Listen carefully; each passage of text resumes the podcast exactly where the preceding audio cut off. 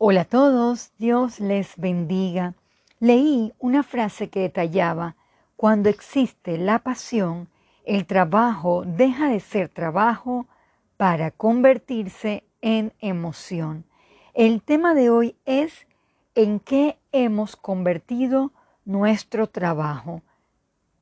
Muchos efectúan labores de tal forma que transmiten abiertamente su falta de emoción en el mismo.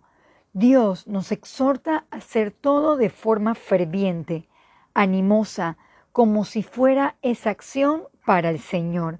Acompáñenme a Romanos 12, versículo 11. En lo que requiere diligencia, no perezosos, fervientes en espíritu, sirviendo al Señor. ¿Transmitimos esmero en lo que hacemos? ¿Somos diligentes? Vayamos a Proverbio 13, versículo 4. El alma del perezoso desea y nada alcanza, mas el alma de los diligentes será prosperada. Si hemos convertido nuestro entorno laboral en algo aburrido, rutinario, sin pasión, es porque realmente no lo valoramos, estamos en el lugar equivocado o tenemos una actitud errada de la vida y de las metas. Busquemos Proverbio 14, versículo 23. En toda labor hay fruto, mas las vanas palabras de los labios empobrecen. Cambiar nuestra actitud traerá ganancias, beneficios, estabilidad y felicidad a nuestra vida. Siempre vemos personajes de varones diligentes como por ejemplo la vida de José, pero también hubo una mujer diligente, la cual fue premiada por su esfuerzo. Leamos Ruth 2 del 5 al 12. Y vos dijo a su criado el mayordomo de los segadores, ¿de quién es esta joven? Y el criado mayordomo de los segadores respondió y dijo, es la joven moabita que volvió con Noemí de los campos de Moab y ha dicho, te ruego que me dejes recoger y juntarte a los segadores entre las gavillas. Entró pues y está desde por la mañana hasta ahora, sin descansar ni aun por un momento. Entonces vos dijo a Ruth, Oye, hija mía, no vayas a espigar a otro campo, ni pases de aquí. He aquí estarás junto a mis criadas.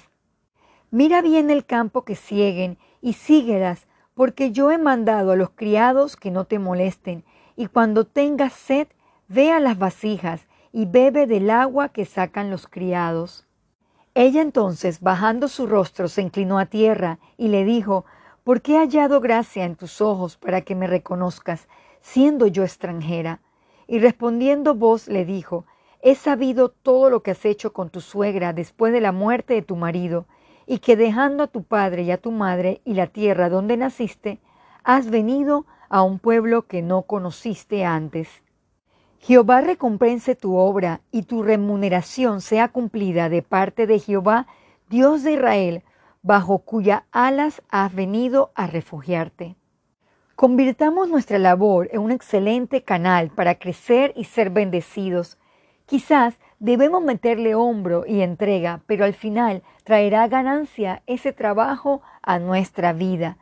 No haga las cosas para agradar a los hombres, sino haga todo para Dios. Oremos. Padre nuestro, ayúdenos a cambiar nuestra mala actitud al realizar algún trabajo, desde pequeña que sea o algo más demandante. Que no olvidemos que todo debe ser realizado en amor, compasión como para usted. Ponga su diligencia y esmero en nuestro andar para recibir el fruto de nuestra obra. En Jesús oramos. Amén.